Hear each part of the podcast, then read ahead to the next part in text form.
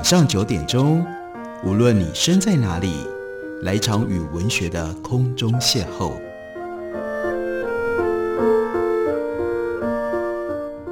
杨照谈书，邀您一同遨游文学世界，认识古今中外的经典之作。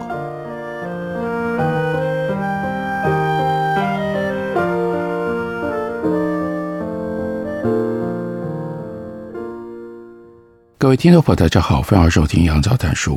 本节目以台北广播电台 FM 九三点一，每个星期一到星期五晚上九点为大家播出。我是杨照，在今天的节目当中要为大家介绍的，这是韩秀所写的《林布兰永远的先行者》三秘书局的新书。韩秀在最近，他对于艺术如何呈现作品和艺术家之间的关系。把它放进在历史的脉络底下，让大家对于这些艺术作品有更充分、更丰厚的理解的帮助，有着高度的兴趣。他先后写了关于米开朗基罗、拉斐尔、达文西，这是文艺复兴时代最重要的三位艺术家的传记以及作品赏析。另外，也写了格雷考、杜勒、卡拉瓦乔等，这是另外几位。重要的画家，还有塞尚的传记和作品赏析。而现在，他将他的眼光转到十七世纪在荷兰活跃的 Old Master 林布兰。关于林布兰，韩秀有一个重要的切入点，就是讲到了他如何呈现圣经和历史。韩秀说，对于犹太民族、犹太文化、犹太教，林布兰在很年轻的时候就已经很有兴趣。一六三零年，那个时候，林布兰二十四岁，他还在莱登画画。就在这一年，他创作了他的油画作品《耶利米哀悼耶路撒冷被毁》。以智慧流传一世，大家一定听过的以色列所罗门王，他在西元前十世纪曾经掌握了巨大的权力和巨大的财富。他也是耶路撒冷第一圣殿的建造者。耶和华在这个圣殿当中。得到了四百年的供奉。所罗门王用了七年的时间兴建金碧辉煌的圣殿，使得犹太人有了专一的信奉。之后，所罗门王用了十三年修建了豪华的宫殿，让自己能够享用。正如历史一再告诫的，贫富不均，这必然是亡国的先兆。就在所罗门王的全盛时期，已经显露出日后罗马帝国败亡的时候的。种种迹象，果然，西元前九三一年，所罗门王去世不久之后，以色列就分裂成为以撒玛利亚为首都的北国以色列，以及以耶路撒冷为首都的南国犹大。分裂了之后，这两个国家的臣民虽然同为犹太人，却征战不休。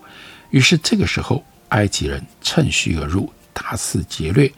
所罗门王他所积聚的巨大的财富就被洗劫一空，政治分裂、贫富悬殊、军事失利、宗教堕落的时代，先知们诞生了。他们悲天悯人，一再告诫世人不可以横征暴敛，不可以巧取豪夺，不可以以权谋私，不可以蔑视神明。耶利米就是这样的一位犹太先知。他成为先知的时候是西元前六二六年。他奔走呼号，一再告诫犹太人：如果你们不听劝说，耶路撒冷的毁灭就在眼前了。耶路撒冷将被巴比伦焚毁。但是没有人真的听信耶利米的呼喊。先是由亚述人前来围城，亚述人撤离的时候，由于他们内部纷争，就势力慢慢的衰微了。他们就在西元前六零九年。被日渐强盛的巴比伦给消灭了。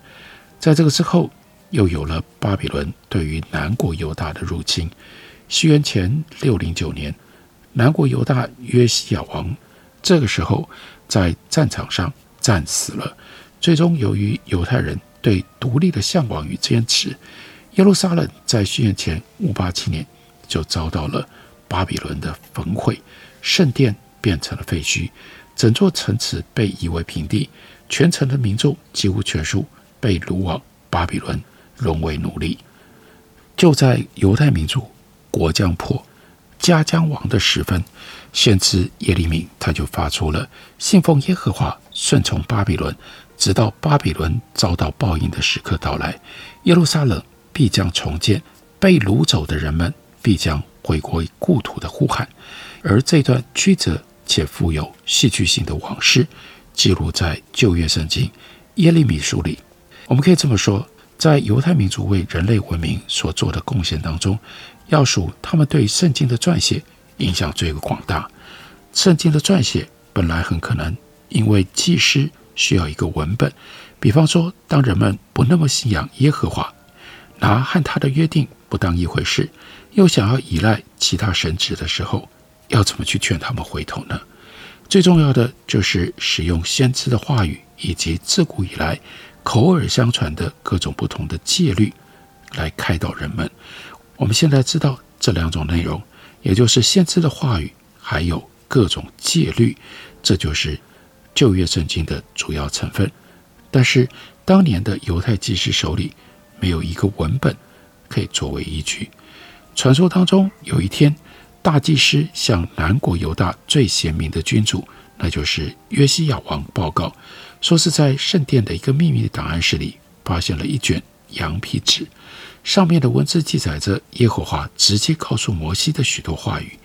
聪明的约西亚，他如获至宝，马上敦请众位长老来到耶和华的圣殿，在几千群众的面前大声宣读了这份约书，就是。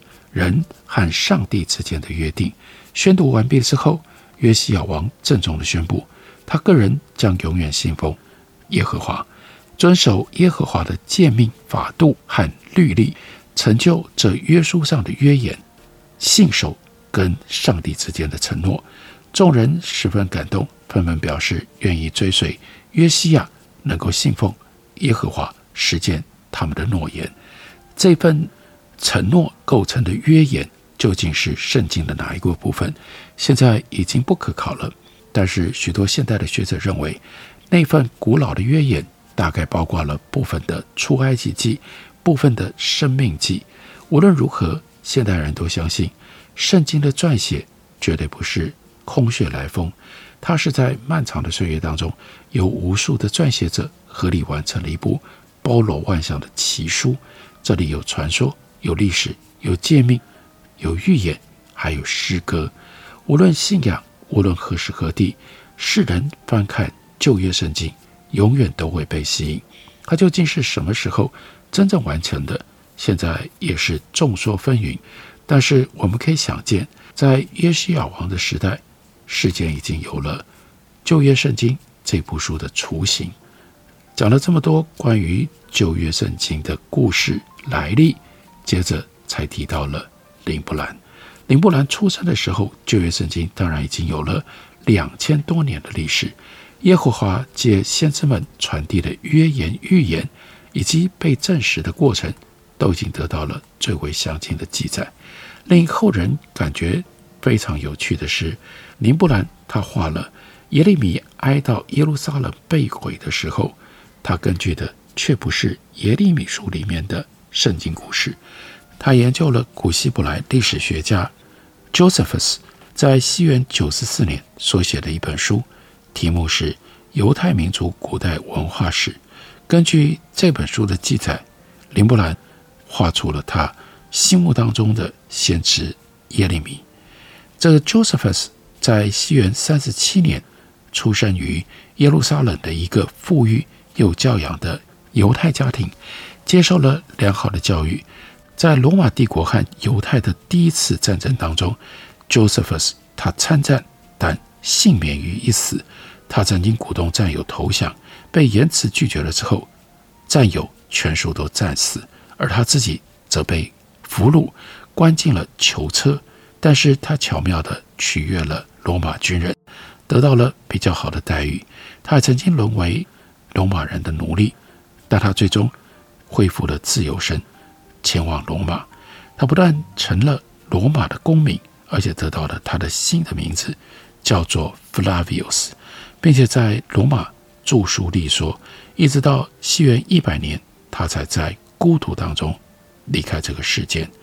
Josephus 他的第一本书是《犹太之战》，第二本书是刚刚所提到的《犹太民族古代文化史》。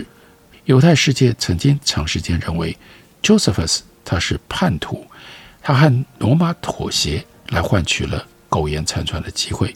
Josephus 在这本书里，他就刻意地阐述了个人的历史观、生死观，字里行间替罗马人辩护，也为自己的行为辩护。然而，他毕竟亲身经历过战争，对于当时当地的许多细节描述有相当高的史料价值。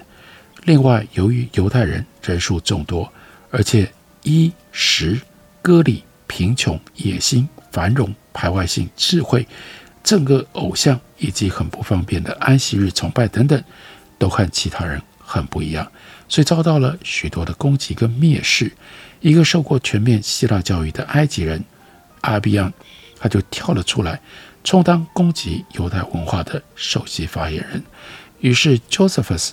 他又写了一本书，以犀利的文笔全面反击了阿比安对于犹太文化的误解。这样一本书会改变他对犹太世界的观感。林布兰他就读到了 Josephus 的《犹太民族古代文化史》，这是他画出这幅画关键的知识背景。我们休息一会儿，等会儿来继续聊。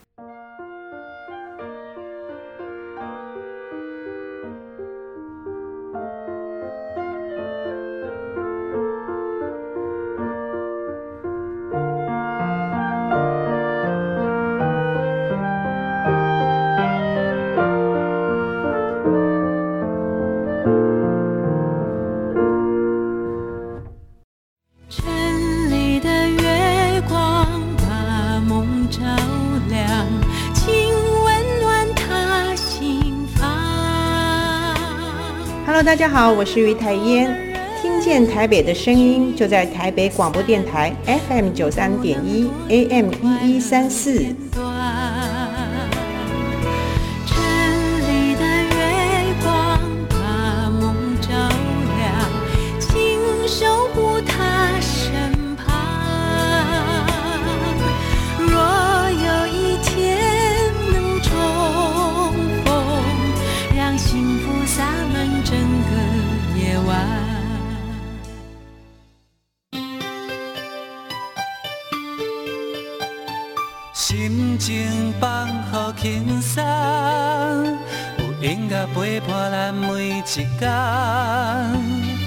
用心关怀身边的人，伫咧九三点一台北广播电台。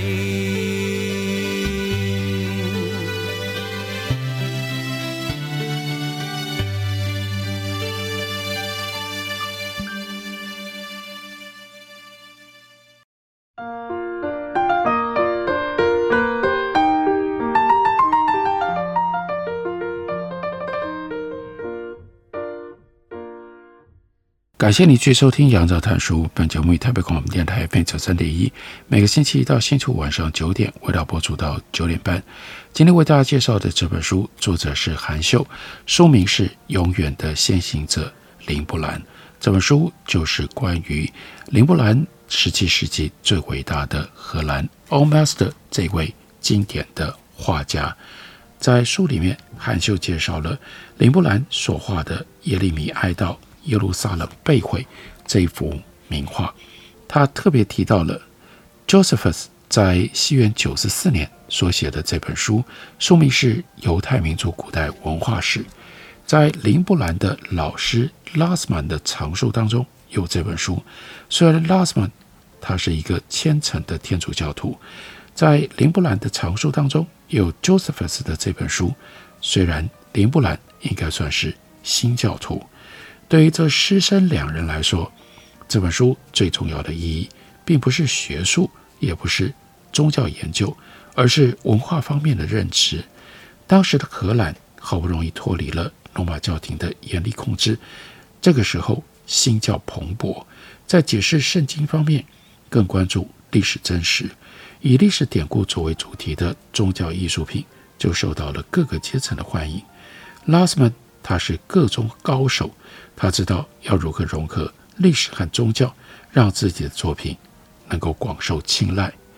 林布兰和他的老师拉斯曼不一样，林布兰要走一条前人没有走过的路，这就是他的 pioneer 身份，也就是韩秀在书名里特别标举出来的永远的先行者。创新永远是林布兰他最重要的目标。耶利米是犹太大先知，但他孤独，他痛苦，因为他作为先知所说出来的话，那是真理，却被众人当作耳边风，连他的家人跟他的朋友都背他而去，他的内心孤苦沉重而无以解脱。耶利米一再地将耶和华的预言原原本本地告诉世人。但是人们一意孤行，甚至囚禁他、殴打他，结果却正如他一再警告的：耶路撒冷被焚毁了。在 Josephus 的书里，明明白白地写着：巴比伦人围困耶路撒冷的时候，巴比伦王尼布加尼撒二世派人解救被犹太人关押在牢狱里面的耶利米，邀请他到巴比伦去。年轻的巴比伦国王。甚至表示，如果耶利米不肯到巴比伦去，也没关系，巴比伦人还是会好好的照顾他。我们就看在林布兰他所画的作品当中，出现了伤心欲绝的耶利米，在他的身后，熊熊的火光当中，耶路撒冷正在倾颓，火光照亮了耶利米痛苦的面容，他的左手倚着一部圣经。经书下面是镶着宝石的华贵地毯，贵重的金器，那正是巴比伦王他送给这位犹太先知的礼物。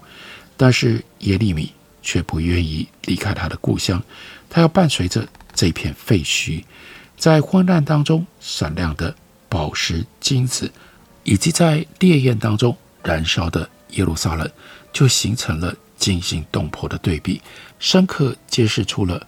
耶利米他内心的痛苦、哀戚、挣扎和无奈，时间的推移所蕴含的力量可以摧枯拉朽。Josephus 的著作虽然由于他个人的自我辩护而失去了部分的客观性，但是他的史料价值不可低估。从16世纪开始，Josephus 的著作就已经登堂入室，成为欧洲学者必定要参考的书。更成为艺术家的参照物。到了十九世纪，在世界各地，当人们谈到早期基督教的文明，Josephus 的著作这个时候已经举足轻重。犹太学者们也早已摒除偏见，以更为全面的历史观来看待这些有关自家历史文化的古迹。今天的观众面对林布兰这幅作品，看到的就不只是耶利米的哀伤。他们也看到了耶路撒冷的重建，犹太民族苦难跋涉的漫长的历程，还有长期弥漫在中东的烟硝战火。大先知耶利米的语言，学者 Josephus 的文字，艺术家林布兰的色彩，为我们展现的那是人类无可逆转的命运。今天人们到阿姆斯特丹去，在导览地图上，林布兰故居博物馆的位置。就在圣安东尼大街上，在文献当中，这条街常常被称之为犹太大街。在林布兰的时代，朋友们只是简单的称这条街叫做 Breadstraat，因为人人都知道这里就是阿姆斯特丹有名的犹太高级住宅区，不必特别点名。林布兰的老师拉斯曼曾经住在这里，林布兰。自己也曾经在这里租屋居住，继而就在这里买了房子置产。犹太学者 Manasseh ben Israel 是林布兰的对接邻居。这位学者帮助了林布兰去更加深入的了解古犹太文化的特色。具体而为的，在西元前后的一个世纪当中，耶路撒冷这个奇妙的十字路口，各种人、各种宗教、各种流派。汇聚、流散，再汇聚、再流散。在和这位学者的交往当中，林伯兰深切地感觉到，为自由而战的人类当中，从未有像犹太人如此不屈不挠、以寡敌众、牺牲无数，但从未丧失他们根本的精神跟希望的人。他还彻底地了解，自从西元七零年代罗马对犹太人的杀伐之后，犹太教如何在艰难当中成为一个没有中央寺庙、没有最高祭司、没有献祭的仪式，信众们在沉默当中热情祈祷的特殊的宗教。这样的认知就使得林布兰对基督时期的历史渊源有更为深刻的感受，对他创作一系列以耶稣生平作为主题的作品影响很深。不只是关于历史的传扬，在现实生活当中，这位学者他是一位用文字来维护犹太民族的战士。他在一六二七年开办出版社。专门印制希伯来文的书籍，不但传播犹太教的文化意涵，也倡导希伯来文的阅读与写作。这位学者 Israel，他出生在葡萄牙，父亲在他出生之后不久被宗教裁判所处以火刑，全家人离开了葡萄牙，经过法国，在一六一四年定居到阿姆斯特丹来。那一年，这位学者 Israel。他是十岁的少年，亲身的惨痛经历就使得这位传道人将犹太民族的安定视为是他人生的大目标。他以开阔的胸襟，还有丰厚的学养，游走在欧洲的政治人物中间，为犹太人争取生存的空间。从一二九零年开始，英格兰就拒绝犹太人入境定居。一六五零年，Israel 他就写了一篇文章。叫做《以色列的希望》，送交给英国国会，为犹太人请命。一六五五年，Israel 亲自到英国去游说英格兰政要。当时，英格兰、苏格兰、爱尔兰这个联邦第一代护国公，那就是 Cromwell，这位在英国历史上备受争议的人物。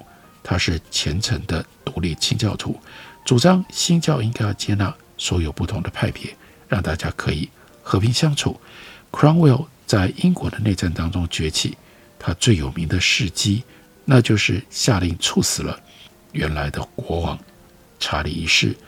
一六五八年，Cromwell 死了之后，英国王朝复辟，查理二世下令将这位前任护国公分尸，Cromwell 的头颅被悬挂在教堂的横梁上二十五年，后来。又被私人收藏、巡回展览多年，一直到一九六零年才入土为安。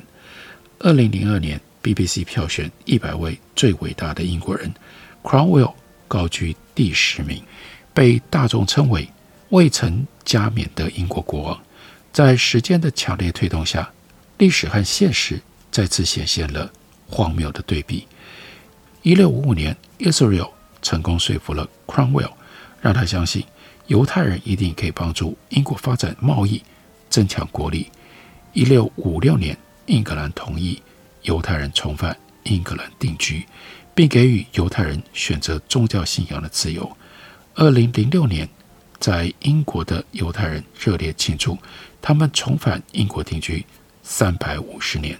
他们最感念的两个人就是前面所说到的 Israel 和 Cromwell，而一六三六年，林布兰作为他的邻居，就替这位犹太传道人 Israel 做了一幅肖像。这幅肖像也是林布兰非常重要的经典作品。我们对于林布兰的作品应该并不陌生，但是这些作品它的历史情境背景，还有像 Israel 这样跟犹太宗教、犹太历史。如此深深纠缠的问话故事，我们却不见得都晓得、都熟悉。如果大家有兴趣，可以借由韩秀的这本书，对于林布兰有更深切的认识跟理解。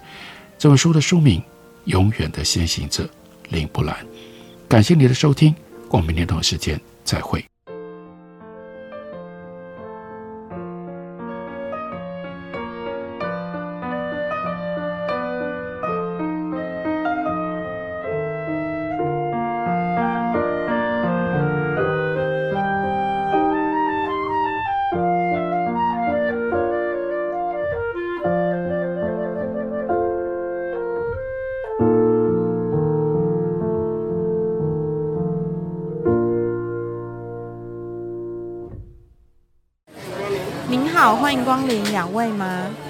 两双塑胶筷子，两个塑胶碗。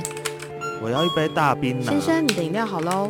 一支吸管，一个塑胶杯，一个塑胶杯膜，一个塑胶袋。每年有八百万公吨的塑胶垃圾进入海洋，影响到生态环境与海底生物的生存。不再使用一次性塑胶用品，减速爱地球，从你我做起。哎、欸，我等一下顺路载你回去。不好吧？你刚刚有喝哎、欸。哦，我还很清醒呢，只喝一点点而已，我又没醉。哎、欸，不行啦，现在酒驾被抓到啊，连乘客都会一起被罚哎。啊？没错，酒驾新规定，酒后驾车初犯提高罚还金额，最高受罚两万元，同车乘客也会一起受罚，最终罚到三千元。喝酒不开车，开车不喝酒。